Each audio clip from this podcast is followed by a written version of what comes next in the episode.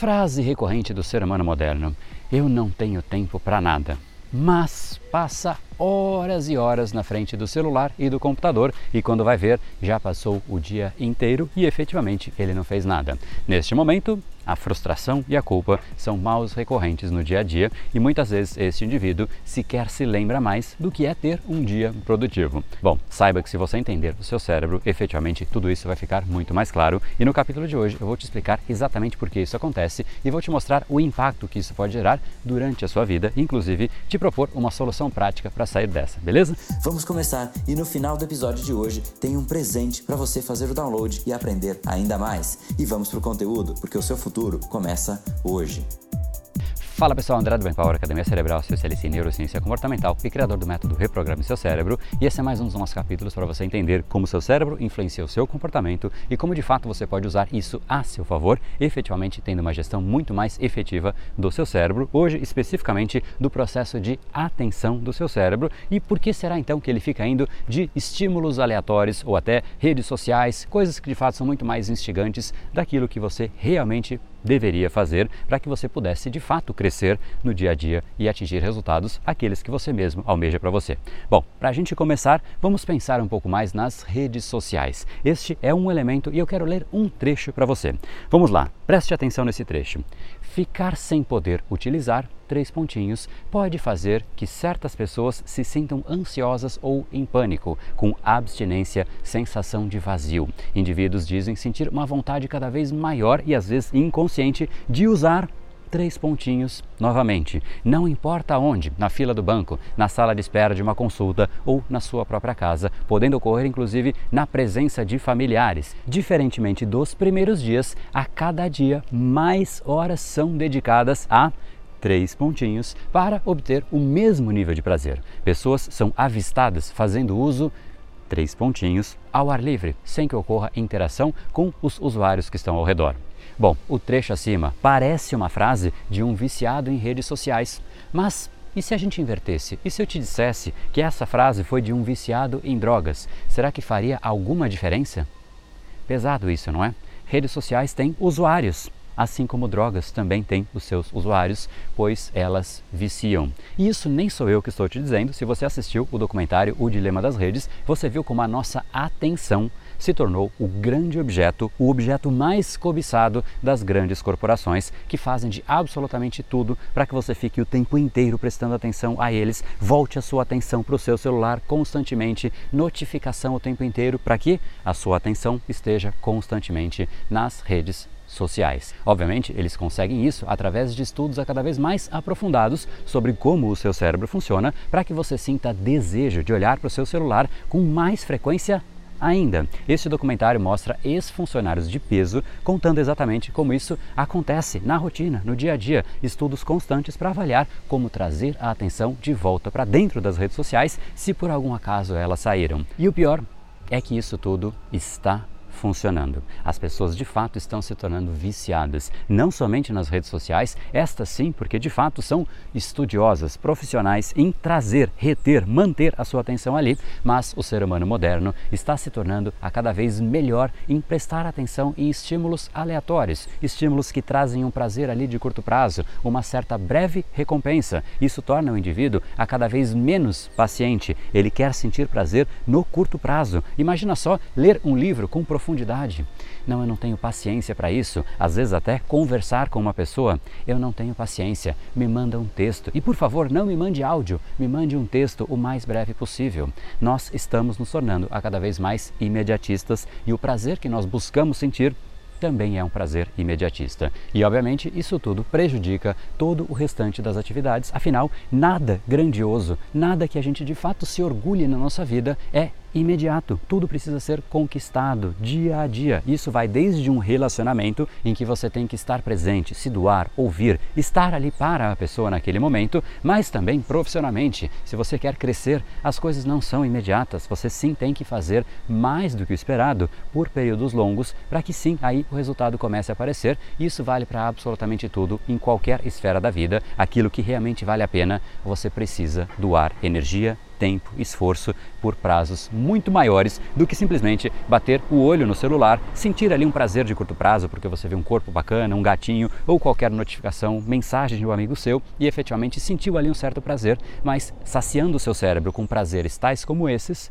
o seu cérebro talvez não fique mais propenso a buscar prazeres de longo prazo. Imagina só ir na academia todos os dias, treinar, malhar, para depois de um, dois, cinco anos, quem sabe, ficar com um corpo bacana. Imagine só, é mais fácil abrir o celular e simplesmente sentir prazer ali. Imagine só então estudar, fazer um mestrado, ler um livro. É muito mais fácil ligar uma série na televisão e simplesmente sentir prazer, sentir emoções por conta de personagens. E obviamente isso tudo vai acontecendo cada vez com mais intensidade, mesmo aqueles que garantem que só usam as redes sociais para fins recreativos todos os dias todas as horas do dia e juram nunca ter se viciado. Existem sim nestas pessoas também um componente de compensação. Ou seja, quanto menos centrado você estiver, quanto mais demandante for a sua rotina, quanto mais fora do seu eixo você estiver, mais você precisa de compensações efetivamente para compensar, compensar um estado emocional não muito adequado que você está vivenciando, compensar uma rotina estressante que você teve, compensar um relacionamento que não é bem do jeito que você gostaria, compensar o trabalho que você não gosta e qualquer outro nível, qualquer outra esfera da vida que não está muito bem ajustada, demanda uma certa compensação, afinal nós saímos do nosso eixo e no momento em que nós compensamos, nós liberamos um neurotransmissor, mais especificamente a dopamina, que tem um papel importante nisso. Ela tem inclusive um papel relevante no nosso sistema de recompensa, que é ativado todas as vezes que você sente prazer, que você se recompensa ou ainda que você compensa algo. E talvez você aí se pergunte: mas como assim sentir prazer nas redes sociais? Na verdade, são muitos motivos que te fazem sentir sim prazer nas redes sociais. Primeiro, que quando você vê uma foto ali que te agrada, que você sente identificação, admiração ou mesmo desejo e isso te instiga, isso faz com que você ative o mecanismo de recompensa. Além disso, se um amigo seu te dá um like, compartilha, é mais uma dose de dopamina sendo liberada e efetivamente você tende a buscar mais disso. Como é que você faz para buscar? repete o mesmo processo, busca a compensação com a próxima foto, com a próxima curtida, com o próximo amigo, com a próxima mensagem e, obviamente, não tem fim, não existe fim para as mensagens, para as imagens, para os posts. Você pode ficar rodando aquilo eternamente até o final do seu dia. Mas as redes sociais vão além disso. Por exemplo, instigando curiosidade. Afinal, sempre nós queremos saber o que mais tem de novo por ali. Sempre há um novo post, sempre há uma pessoa nova fazendo alguma coisa interessante, um post novinho esperando por você.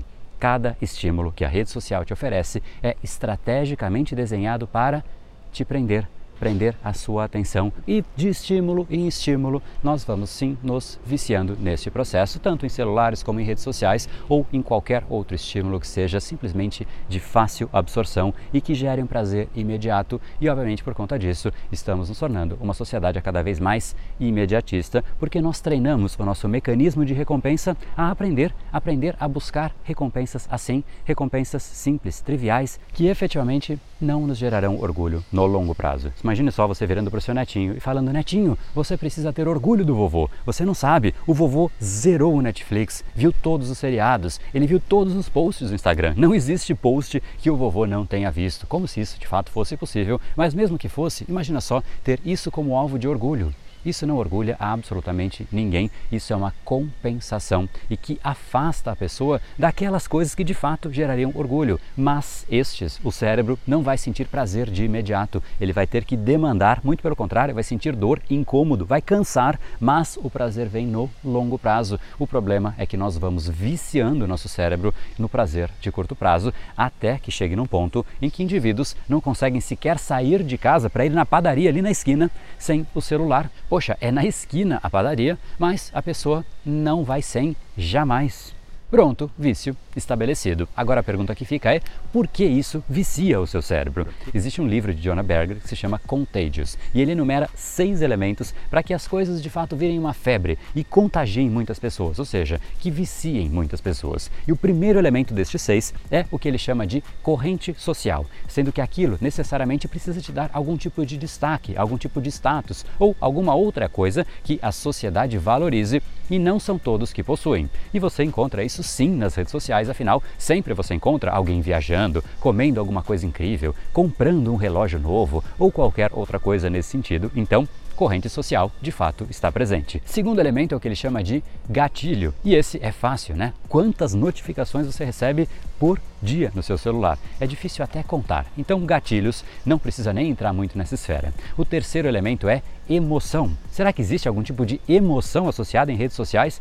E a resposta é sim. Todos os seus amigos estão lá, assuntos que você apoia estão lá e assuntos que você rejeita também, ou seja, emoções à flor da pele, e eu tenho certeza que você vê isso diariamente, aquelas discussões infinitas, inclusive amigos brigando entre si por conta de uma opinião que eles rejeitam, e obviamente a emoção fez parte desse tipo de momento. O quarto ponto é público, ou seja, será que existem outras pessoas usando, se interessando por aquilo?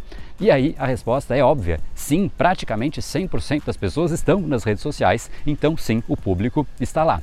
Quinto elemento é valor prático. Existe algo de valor que você pode ganhar de uma rede social? E aí talvez você pergunte: poxa, nas redes sociais, será que eu posso ganhar alguma coisa? E a resposta é sim, porque nós somos seres sociais e as redes sociais sim trazem valor para as nossas relações sociais. Afinal, você sabe antes o que seus amigos estão fazendo, você sabe se ele está de férias, para onde ele foi e tudo mais. Então, sim, traz valor prático para as nossas relações. Ou seja, redes sociais gabaritaram todos os quesitos. E para mostrar o impacto de forma mais tangível das redes sociais no nosso dia a dia, desse vício, eu quis trazer aqui um estudo que mostra que nós perdemos nove anos da nossa vida se distraindo no celular, enquanto nós poderíamos estar vivendo. Isso, pelo menos, é o que aponta um estudo conduzido pela empresa australiana Whistle Out, que entrevistou mil pessoas de três diversas gerações e, a partir da média de uso diário do celular das pessoas, o estudo fez alguns cálculos para saber quanto tempo na vida de cada grupo o dispositivo de fato está presente no cotidiano e a média é de 76 mil e 500 horas gastas durante toda a vida olhando para o celular, o que equivale a 8,74 anos quase nove anos perdidos. Duas graduações, um diploma avançado e uma língua diferente, talvez mais até do que uma. Tempo para você viajar, fazer novos amigos, parcerias, novos negócios, mais contato com seus familiares. Obviamente, tudo isso foi trocado por uma rede social. O que vale mais?